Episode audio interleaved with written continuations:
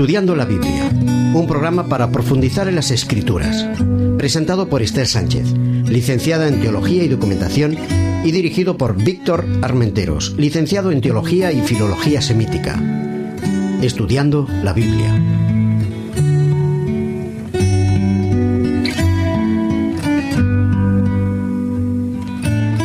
Queridos amigos, estamos aquí de nuevo con todos vosotros para estudiar la Biblia. Nuestro tema general, la religión en las relaciones humanas, llevará en esta ocasión el título de Apoyemos a nuestros líderes. Tenemos con nosotros, como siempre, a nuestro director del programa, Víctor Armenteros. Hola, Esther. ¿Cómo estamos? Muy bien, muy bien. Además, hoy tenemos un invitado especial, se llama Mijail, Mijail Butoyu, él es licenciado en Teología y quiere hablarnos del concepto de, igualdad. ¿eh? Aunque el título habla de líderes, vamos a intentar ver qué elementos mm, comunes tenemos todas las personas. Muy bien, me parece muy interesante. Muchas gracias. Y vamos a empezar ya con la lectura bíblica que siempre tenemos el gusto de poder ofreceros. En este caso será el libro de Efesios capítulo 4 y los versículos del 1 al 16. Leyendo la palabra.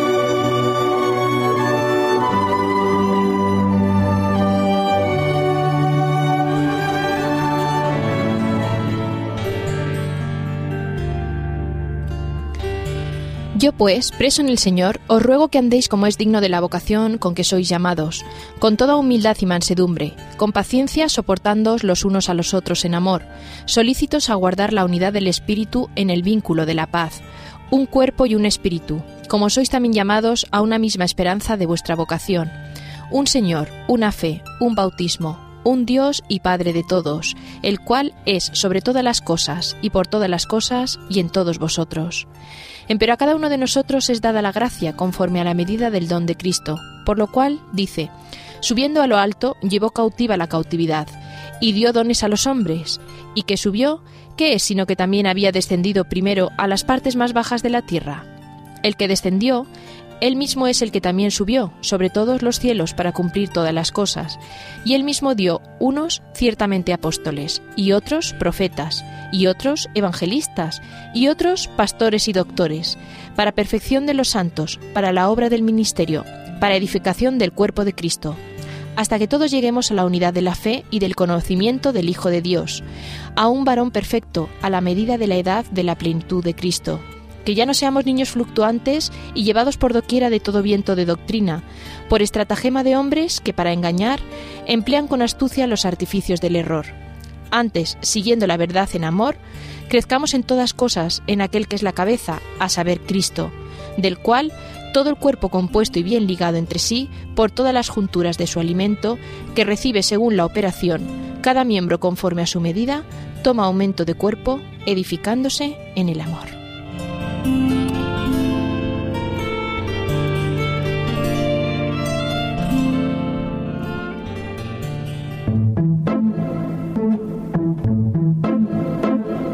El secreto de las formas.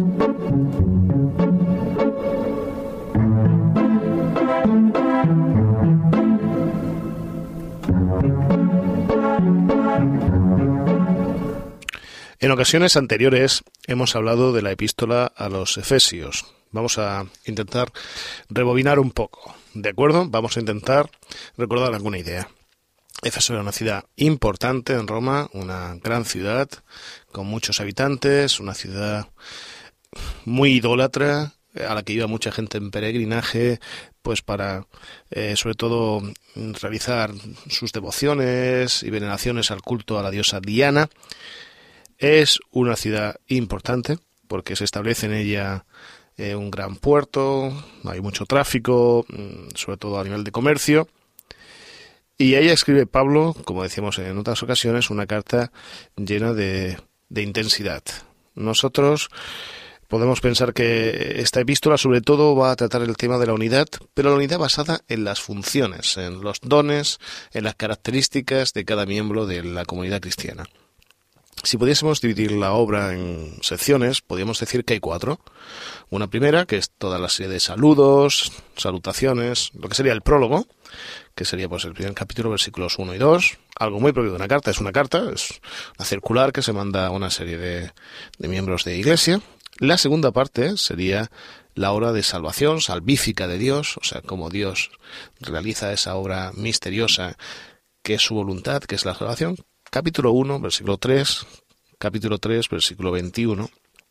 La cuarta parte, como siempre sucede, o casi siempre sucede en Pablo, encontramos una parte teórica, de contenido, de, doctrina, y una parte práctica, ¿de acuerdo?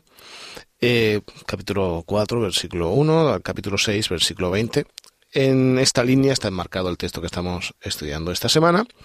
Y por último, como siempre, pues un resumen, un epílogo, en el que se dan una serie de saludos pues, a diferentes personas, saludos finales, que sería capítulo 6, versículos del 21 al 24.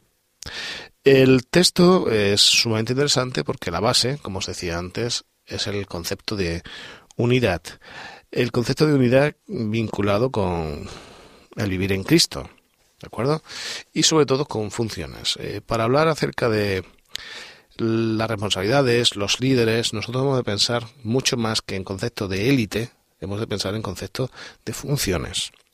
Porque muy bien dice Pablo, no existe en Cristo ya ni, ni griego ni gentil, ni hombre ni mujer, ni esclavo ni amo.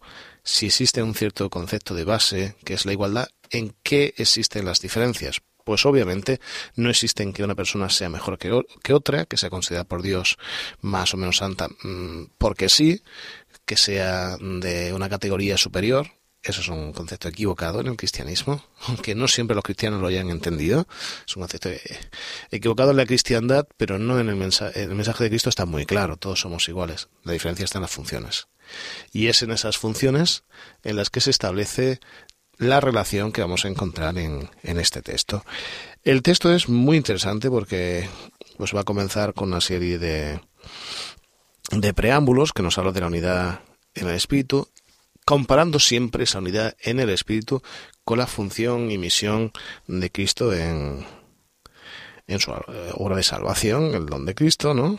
que fue capaz de hacerse nada por amor a nosotros, esa famosa kenosis, ¿eh? el anonadarse, hacerse nada, poniendo su tienda de campaña al lado de nuestras tiendas de campaña, para que comprendamos que Él, que es el Dios del, del universo, no tiene a menos el hacerse como nosotros, una criatura pequeña, una criatura que pues no es nada comparada con, con Dios. De ahí que el versículo 7 del capítulo 4 eh, sea tan interesante.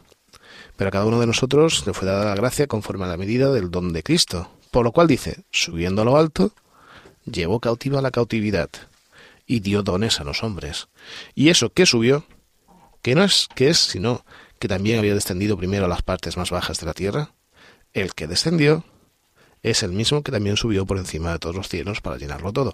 Eh, esto nos puede parecer extraño en nuestro lenguaje, pero de una manera sencilla sería la siguiente. El que es todo y por nosotros se hace nada, es capaz de darnos a nosotros esa capacidad, la capacidad de entender que somos iguales y que no tenemos que ser superiores unos a otros.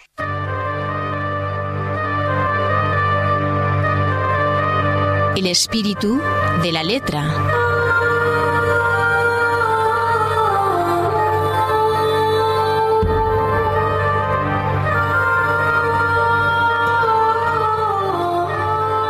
Tenemos el placer de tener con nosotros a Mijail, Mijail Butoyo. Él es licenciado en teología y él es de Rumanía. Eh, buenos días. Buenos días, Víctor. ¿De dónde es Rumanía? Pues en concreto soy de la ciudad del centro, lo que era la antigua capital histórica del país. Ah, muy bien. Valdría la pena visitarlo. Bueno, estamos haciendo promoción ¿eh? turística, ¿eh? nada más empezar. Eh, vas a hablarnos hoy de igualdad, ¿no? ¿Qué es lo primero que se te ocurre si yo te digo ese término? Igualdad. Pues permíteme que te conteste con una ilustración. Eh, en un examen de filosofía, el profesor entró en la clase y puso el tema sobre la pizarra. Era simplemente la pregunta ¿por qué? Y los alumnos se quedaron todos desconcertados y se pegaron ahí de horas intentando contestar y uno solo de ellos contestó ¿por qué? y puntos suspensivos y sacó la nota máxima. Me gustaría concretar tu pregunta porque la Biblia es muy amplia en cuanto a la igualdad y entonces hay que saber frente a qué es esa igualdad. Empezaría por lo básico, el derecho a la vida. Y me gustaría leer Génesis 9, Génesis 9, versículo 9, 10 y 11. Y dijo Dios a Noé y a sus hijos, Yo establezco mi alianza con vosotros y con vuestros descendientes después de vosotros, con todo ser viviente que está con vosotros, aves, animales y toda bestia de la tierra está con vosotros, con todos los que salieron del arca, con todo animal de la tierra. Estableceré mi alianza con vosotros y no volveré a exterminar a todos los seres vivos con aguas de diluvio, ni habrá más diluvio para destruir a la tierra. O sea que un elemento curioso de igualdad es la vida, ¿no? El Dios quiere hacer que la vida permanezca, ¿no? Efectivamente, lo que me gusta de la Biblia es que amplía, amplía los conceptos. Nosotros nos atribuimos el derecho a la vida sobre cualquier tipo de otro ser, pero vemos que la Biblia es distinta en cuanto a la concepción de la igualdad. Biblia rompe eh, barreras, amplía los horizontes. Quiero decir que la expresión que hemos leído, todo ser vivo, eh, muchas de nuestras Biblias lee como toda carne, pero tiene el mismo significado. Tiene el significado de todos los seres vivos creados. Dios, frente a la igualdad de vida, no tiene ningún tipo de diferencias. Él creó toda la creación y todo ser y le atribuye el mismo derecho a la vida. De hecho, podría decir que Dios es el, es el mayor ecologista que hay, porque por igual trata a hombres como animales. Es curioso, ¿no? Qué idea tan moderna, ¿no? Y estamos hablando de un texto antiguo, ¿no? Efectivamente, es el de los primeros versículos de, de la Biblia. Es mm, por lo menos sorprendente. Para Dios, todo ser tiene igual derecho a la vida y esto incluye toda la creación. Lo mismo debe ser para nosotros. Tenemos el deber de extender los límites de nuestro concepto de igualdad frente a la vida. Dios la da y es para todo ser y nosotros debemos respetarla. Es un deber eh, bíblico y es un deber cívico. Mijail, con la Biblia en la mano, ¿Cómo argumentaríais la igualdad del valor de las personas? Porque en ocasiones se ha usado mal la Biblia, ¿no? Para decir que unas personas eran superiores a otras. ¿Cómo argumentarías esa igualdad? Efectivamente. Me gusta que, que, especifiques que se trata de la postura bíblica, porque si no te podría contestar fácilmente que es una utopía. Solo hay que ver las noticias de las tres para ver que no hay igualdad en el mundo. Puedes ver que la política suplantea los criterios de igualdad y entonces se ha desvirtuado completamente.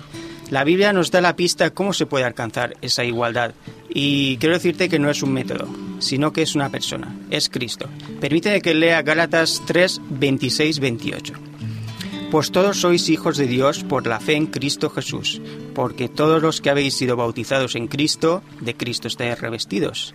Y me gusta mucho esta parte. Esta parte es la que se dedica a mirar los límites sociales de la igualdad. Ya no hay judío ni griego, no hay esclavo ni libre, no hay varón ni mujer, porque todos vosotros sois uno en Cristo Jesús. Evidentemente es un texto escrito hace bastante tiempo, pero los, eh, los conceptos, podemos extraer conceptos de aquí. Eh, para todos, nos, para Dios, todos somos eh, hijos suyos mediante Cristo podemos llegar a esa condición de hijo de Dios. Y esta condición del ser humano no obedece las discriminaciones que este mundo ha establecido. La postura bíblica cristiana rompe barreras, amplía horizontes, eleva la condición de la persona. Eh, entonces es curiosísimo, ¿no? El cristianismo no siempre ha comprendido esto, ¿no? Ni hombre mujer, judío ni no judío, esclavos, eh, amo. Es curioso, en Cristo se encuentra la igualdad, ¿no?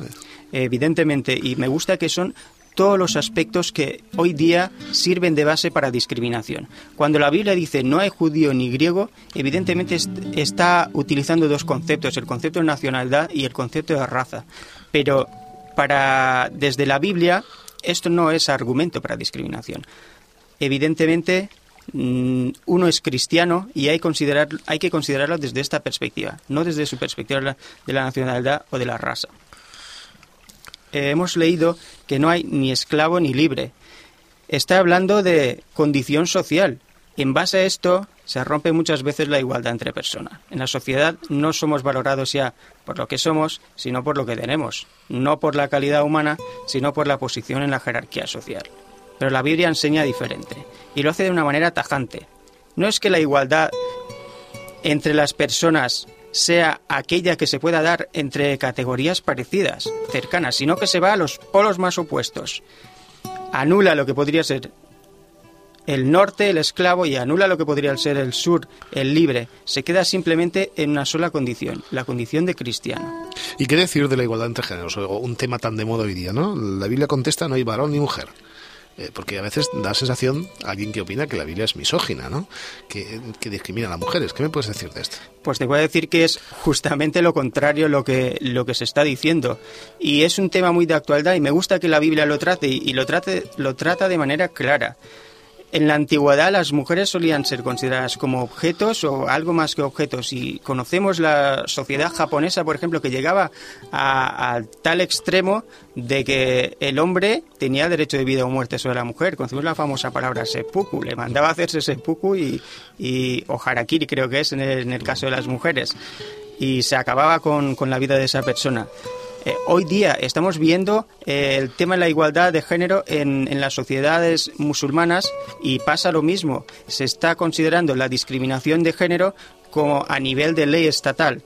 Pero en nuestra situación, en nuestra sociedad actual, hay una gran eh, preocupación por la igualdad de géneros y se está yendo bien. Pero lo que quiero decir que esto es el resultado de la práctica de las enseñanzas bíblicas. Estamos viendo un concepto actual pero que la Biblia lo plantea hace dos mil años atrás. Qué idea tan interesante, ¿eh? porque a veces hay quien tiene un concepto equivocado del texto, ¿no? Cuando en realidad la sociedad moderna occidental debe mucho a, la Biblia, ¿no? Al judio-cristianismo, ¿no? Efectivamente, eh, el pozo de la Biblia se, se nota en, en nuestra sociedad actual. Eh, todo lo que acabas de decir afecta al, al aspecto social de la igualdad, ¿no? ¿Podríamos hablarme de algún otro aspecto de, de esta, de la igualdad? Pues sí, la, la Biblia trabaja por, por, niveles. Eh, me gusta que lo haga así porque la psicología también se ha dado cuenta de eso y trata a las personas por niveles. Nosotros, en la Biblia parte de la condición básica, ¿no? El derecho a la vida y luego se amplía hacia las condiciones sociales. Pero cuando hayamos llegado y cumplido esto, nos faltará algo, nos faltará dar un sentido a nuestra historia. Y nuestra historia, la historia que nos presenta la Biblia, incluye la salvación. Eh, es sabido que los científicos y de hoy día están diciendo que el mundo va hacia la destrucción segura. No le dan muchos años ya, pero la, la Biblia está hablando de la salvación y está hablando de la salvación para todos. Te voy a leer dos versículos, Juan 3, 16 y 17. Porque de tal manera amó Dios al mundo que ha dado a su Hijo unigénito para que todo aquel que en él cree no se pierda, mas tenga vida eterna. Porque no envió Dios a su Hijo al mundo para condenar al mundo, sino para que el mundo sea salvo por él. No hay ninguna condición aquí, no hay condición para la salvación. Simplemente está diciendo que todos los que creen en Cristo Jesús, el enviado de Dios, se pueden salvar. Y me gusta en el versículo 17 lo recalca de tal manera que en una frase está repitiendo tres veces la palabra mundo y el mundo es todo, no puede haber nada fuera de ello. La salvación de Dios es para todos en todo momento, toda circunstancia, en toda condición. Efectivamente. Mijael, me, ha, me, ha, gustado mucho lo que has comentado. Creo que además tenemos que seguir ejercitando la igualdad en Cristo, la igualdad en, en la relación, en el amor y tal. Y ojalá estas ideas que nos has propuesto nos sirvan para empezar un camino mucho más interesante. ¿no?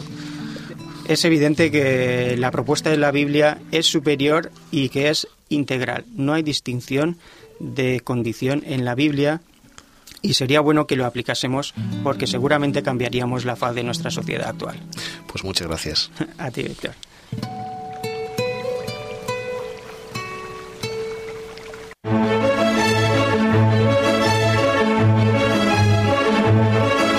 Otras miradas, otras lecturas.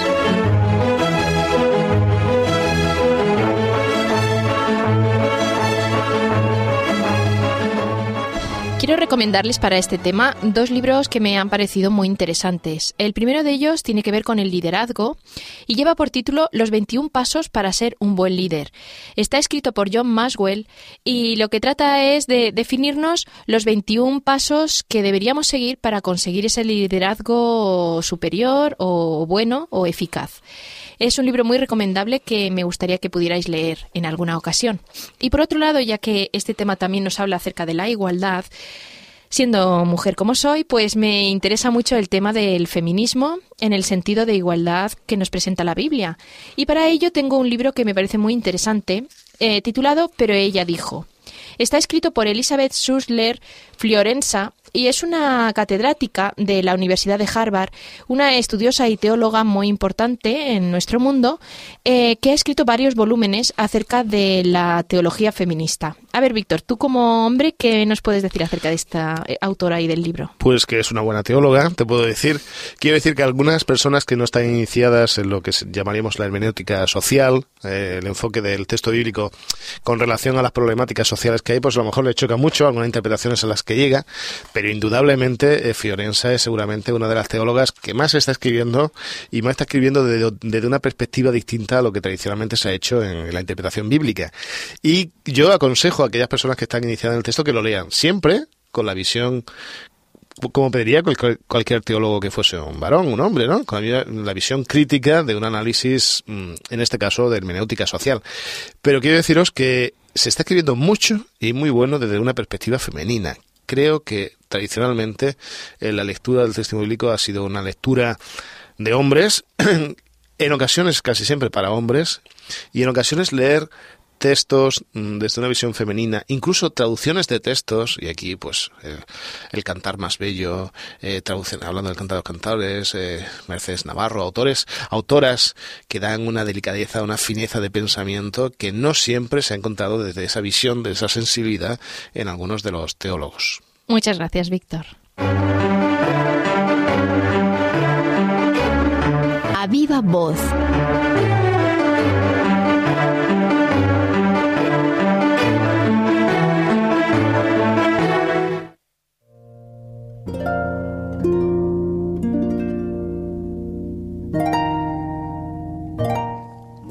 Texto que nos presenta Pablo es un texto muy interesante en el funcionamiento de una iglesia. Yo quisiera hacer un preámbulo a este texto antes de comentarlo, que me parece básico. Creo que ha sido una sociedad occidental, la sociedad cristiana, en, en la que poco a poco y progresivamente se han ido desarrollando una serie de valores esenciales en la relación entre las personas.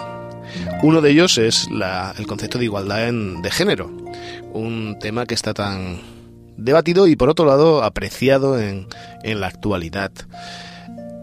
Cuando Pablo habla acerca de, que en Cristo ya no hay hombre y mujer, es una frase no siempre entendida y sobre todo no siempre practicada en las comunidades religiosas. Y no estoy hablando solamente de responsabilidades, Estoy hablando de todo, estoy hablando de relación, estoy hablando de intercomunicación, estoy hablando de capacidad de decisión, de función y funcionalidades en el tono en el que nos movemos. Y para ello sí que me gustaría que reflexionemos, aquellos que somos adultos, hasta dónde nuestro cristianismo llega tan lejos que es capaz de mejorar el mundo que tenemos alrededor. Porque esa es la idea. La idea no es cambiar por cambiar, porque esté de moda. La idea es la de mejorar porque es necesario mejorar porque en Cristo no tiene que existir ningún tipo de esclavitud, sea de la índole que sea. Ya no estoy hablando de el concepto de sumisión laboral o sumisión de clase social, hablo de género. El crecer en la igualdad y el hacer que la gente que viene detrás de nosotros crezca en ese concepto nos va a proporcionar valores cristianos importantes. ¿Somos iguales en el sentido de naturaleza? Pues no. Y eso es lo realmente extraordinario y es lo que tenemos que agradecer a Dios, que somos distintos. Y, pero gracias a que somos distintos, podemos tener una complementariedad y podemos vivir en entornos mucho más equilibrados. El plantear desde un principio que hay siempre un primus inter pares, uno superior a otro, pues a lo mejor no nos lleva más que a que una de las dos personas tenga que hacerse sumisa y, y, y no pueda ser independiente, tenga que ser una persona que no tenga capacidad ni criterio. y todos tenemos que tener esas capacidades ante Dios. Dicho esto, que me parece importante y que me parece que es una obligación a las generaciones que vienen detrás de nosotros, la de dejarles un mundo más cristiano, mejor en Cristo, quisiera reflexionar sobre los valores de la gente que tiene responsabilidades en nuestro entorno, porque todos tenemos responsabilidades. Pueden ser más o menos públicas, pero todos tenemos responsabilidades. Y dice Pablo que Dios ha constituido a unos a unos apóstoles, a otros profetas, a otros evangelistas, a otros pastores, a otros maestros, a fin de hacernos maduros y a fin de edificar el cuerpo de Cristo. Y que ya no tenemos que estar en ese momento eh, cual niños de leche fluctuantes de un lado para otro que no sabemos quiénes son. Tengamos una identidad, conozcámonos a nosotros mismos y conozcamos a los demás. Porque así llegaremos, lo que él dice, al hombre perfecto, al hombre maduro, al cuerpo como iglesia equilibrado. Pensemos que todavía nos quedan valores por mejorar como cristianos en nuestra sociedad y hagámoslo con la alegría de la persona que emprende nuevos caminos que nos acercan hacia el Espíritu de Cristo.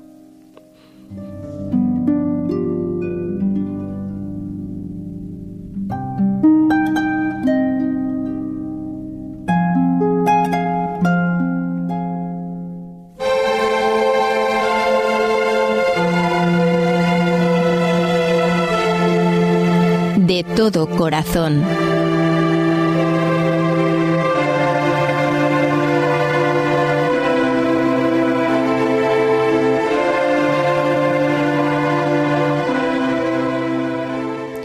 Nos ha encantado compartir contigo estos momentos y ahora para finalizar nuestro programa te invitamos a escuchar una melodía titulada Jesus, Jesús, para todos vosotros.